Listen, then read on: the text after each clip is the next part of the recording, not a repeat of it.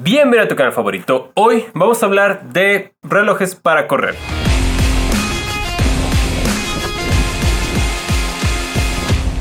Sin duda, uno de los accesorios que más utilizas como corredor, además de los tenis, es el reloj. Estos dispositivos de GPS que nos dicen cuánto estamos corriendo, a qué velocidad vamos, nuestras pulsaciones y todos los datos que necesitamos para competir y entrenar. En Instagram te pedí que mandaras tus dudas sobre el funcionamiento o en general de los relojes para responderlas en este video. Así que vamos a empezar. Juan Guerrero Altamirano, ¿para cuándo el video del Pace 2? Ya, está aquí.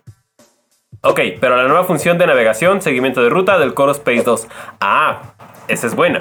Recientemente Coros lanzó una actualización tanto en su aplicación como en sus relojes y ahora desde el modelo Pace 2 tenemos rutas. Entonces, primero te voy a enseñar cómo se traza una ruta y luego cómo mandarla al reloj y en el reloj cómo seguirla. Primero, descargamos la aplicación de Coros, la abrimos, obviamente si tienes el reloj ya tienes la aplicación y ya está actualizada.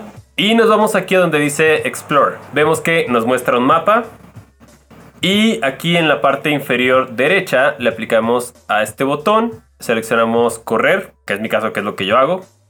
Y nos vamos a mover a donde voy a empezar la ruta, ¿no? Vamos a poner, por ejemplo, aquí en Parque Panorama. Le tocamos y ahí ya tocó el punto de inicio. Entonces, el siguiente punto que vayamos a apretar es a donde va a seguir la ruta. En la parte superior nos dice la distancia. Entonces, voy a trazar algo rápido, ¿no? Para no extendernos mucho. Aquí una vuelta por acá, por acá, por acá.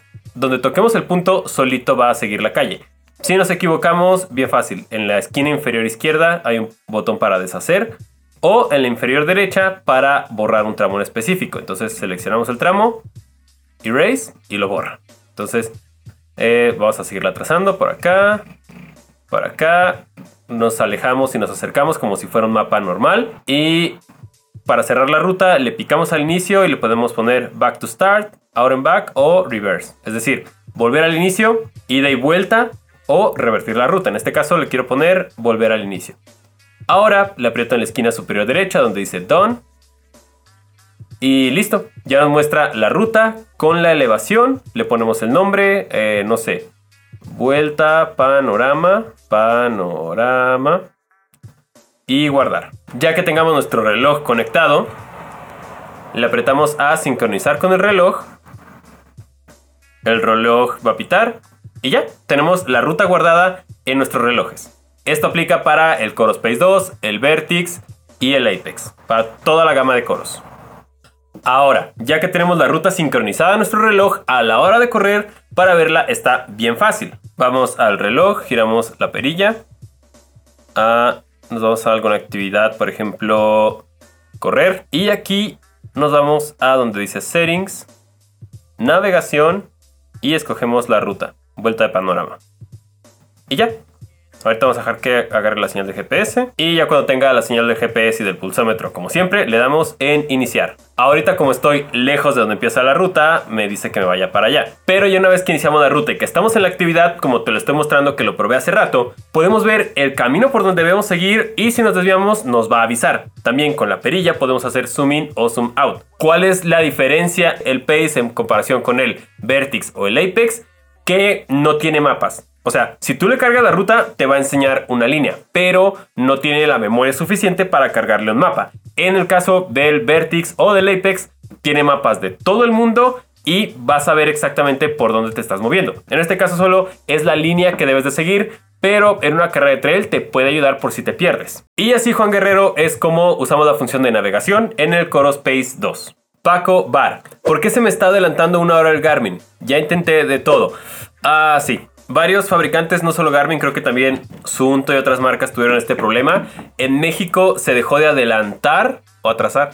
Se dejó de hacer el cambio de horario, o sea, ahora todo el año tenemos el mismo horario sin adelantar o atrasar una hora.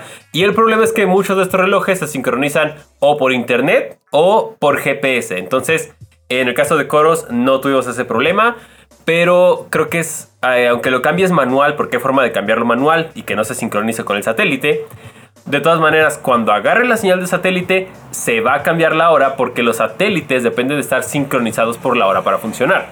Entonces creo que esto va a depender de que tanto Garmin como Suunto, como todos los que están teniendo este problema, actualicen el software ya omitiendo, o más bien actualizando este detalle de que en México ya no hay cambio de horario. Así que por lo pronto creo que solo se puede hacer el cambio manual y no hay solución a eso. Lo siento Paco. Morachis Carmen.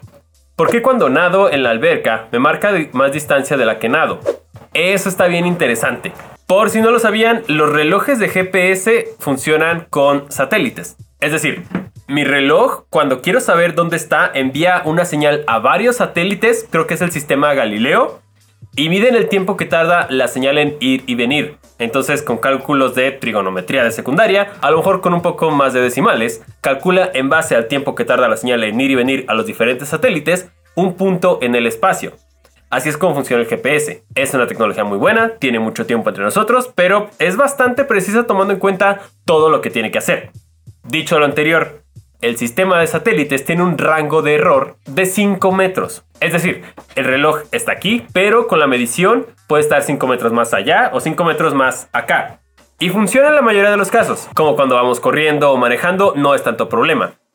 La situación es que en las albercas usualmente son de 25 metros o 50 metros. Así que en un espacio tan pequeño, ese margen de error es gigante. Estamos hablando de un quinto de la alberca de margen de error. Entonces, los relojes más nuevos lo que están haciendo para evitar este tipo de problemas, por ejemplo, en el Coros, es que a la hora de que tú seleccionas nadar en interiores, ya no usa el GPS.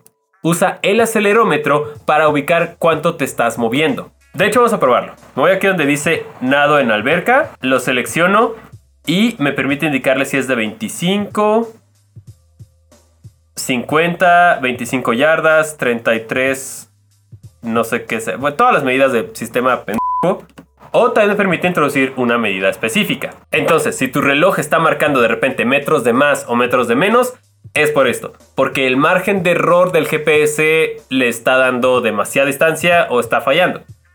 De hecho, si te fijas en el trazado de GPS se van a ver un montón de líneas brincando todas locas. Además, olvidé mencionar esto, el GPS no funciona debajo del agua, entonces cuando nadas en aguas abiertas tienes que constantemente sacar tu brazo para que detecte la señal y marque la distancia. Misma situación cuando entrenamos en pista, no sé si les ha pasado, después de varias repeticiones, de repente el reloj te empieza a regalar o a quitar metros. Sabemos que la pista mide exactamente 400 metros en el carril 1 y de repente después de estar, después de estar dando tantas vueltas puede haber algunos desfases. De nuevo, Coros corrige esto cuando vas a correr y le indicas que vas a correr en la pista. Te permite seleccionar en qué carril vas a correr para compensar la imprecisión del GPS con el acelerómetro. Así que si tienes ese error es culpa del reloj y puedes considerar comprar uno más avanzado o simplemente contar las vueltas. Otra pregunta que llegó también es ¿Por qué no miden bien el ritmo cardíaco? Es decir, ¿por qué no puedes confiar 100% de esta información en el reloj?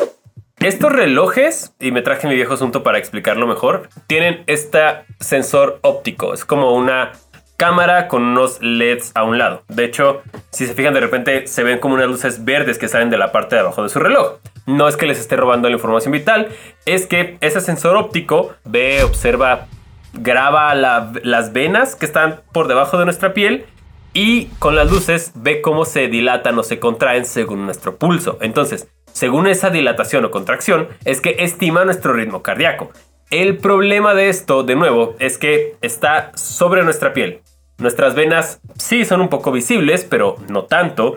Y además elementos como el sudor mismo, los vellos, el tono de piel, la luz del día, pueden llegar a afectar esta medición. Así que si bien ya hay sensores muy avanzados como los de los últimos del Coros, todavía no son tan precisos como las bandas de pecho que miden los pulsos eléctricos del corazón. Algunos tips para que tengas una medición más precisa con el sensor óptico del reloj. Primero hay que usarlo ajustado, o sea, no apretado que te corte la circulación, pero sí que no se mueva. Yo, por ejemplo, donde pueda hacer esto y el reloj no gire, ya es una buena señal de que está ajustado, de que el sensor está bien pegado a la piel y de que está leyendo bien mi pulso. Además, si usas tu reloj para correr y nadar, posiblemente se le vaya acumulando sarro y suciedad. Entonces, de vez en cuando, dale una lavadita. Nada complicado, jabón para trastes, lo tallas, lo enjuagas y lo dejas secar. Y si tienes brazos extremadamente velludos, eh, rasúrate el cuadrito donde ve el reloj para de nuevo que no haya tanta interferencia entre el sensor óptico, tu piel, tu vena y pueda darte una medición más precisa. De nuevo, en relojes más viejos esta medida puede no ser tan confiable, en relojes más recientes ya empiezan a mejorar estos sensores ópticos, pero si puedes usar una banda de pecho, esa te va a dar mucha más fiabilidad si tu entrenamiento está basado 100% en pulsaciones cardíacas. Las siguientes preguntas las junté porque la respuesta va a ser igual. Eh, Jerry MG90. ¿Cuál sería el primer reloj, no importa la marca, en tren de montaña y zonas con poca señal? Y Eric Enma, ¿qué reloj recomiendas para trail? Que tenga seguimiento de ruta y altimetría, pero no esté tan caro. En ambos casos recomiendo el Coro Space 2. Ahora que ya integraron la navegación, ya te puede ayudar a que si tienes una ruta marcada, no te salgas y si te sales puedas regresar. También te puede mostrar la altimetría, entonces muy útil para eso. Y en el caso de la pregunta de Jerry, dice que entrena en montaña de zonas con poca señal. Quizá te refieres a la señal de celular. Afortunadamente, los relojes de GPS y nuestros teléfonos celulares adquieren señal de manera muy distinta. La señal del celular se basa en antenas que tienen que estar conectadas y por ejemplo si estás en un valle entre dos montañas posiblemente no tenga señal. El caso de los relojes que funcionan con sistemas de satélite que están por todo el mundo precisamente es raro que en todo el mundo haya un lugar donde no tenga señal de GPS. A veces en ciudades con edificios muy altos o cuando hay muchos relojes juntos puede haber un poco de interferencia, pero la mayoría de los relojes tienen señal de GPS en todo el mundo. Entonces no te preocupes por eso. Y el Coro Space 2 es un excelente primer reloj.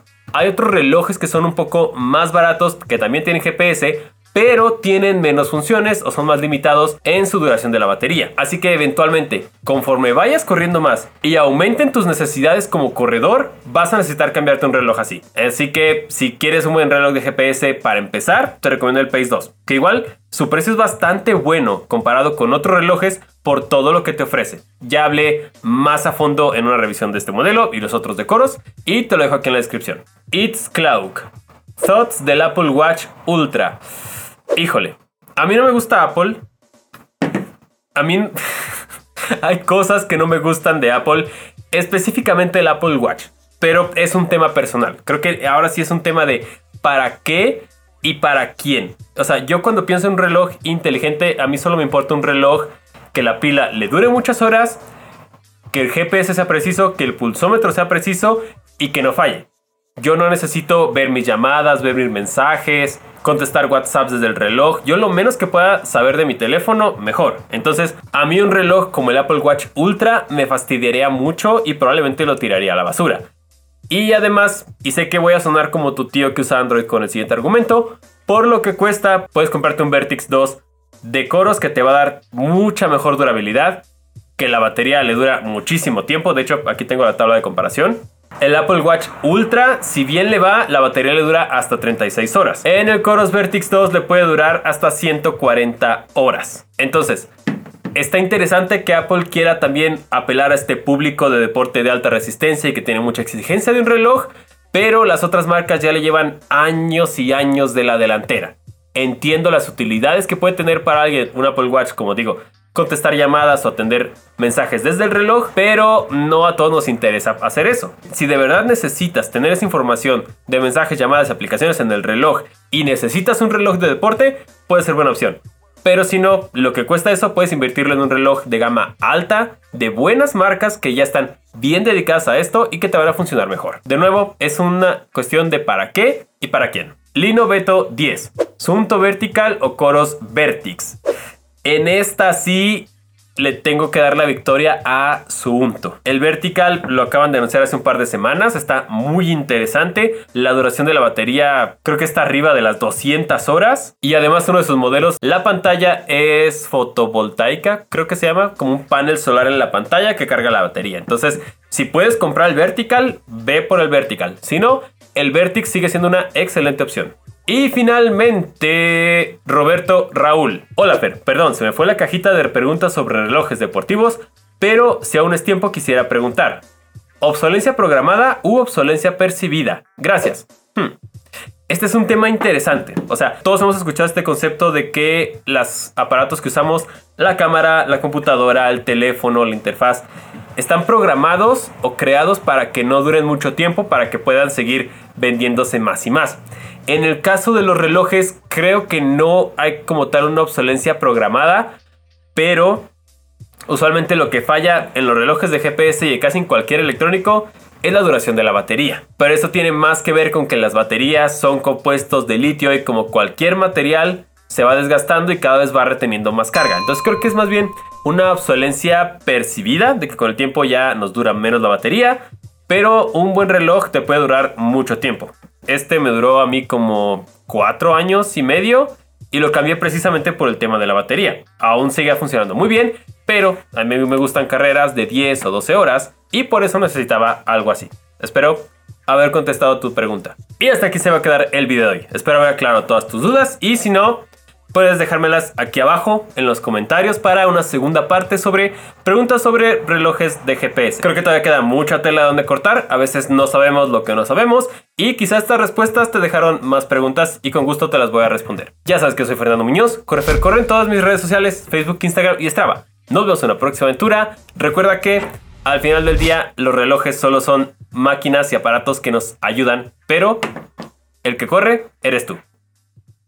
Y recuerda, no te asustes. ya se me fue el pelo.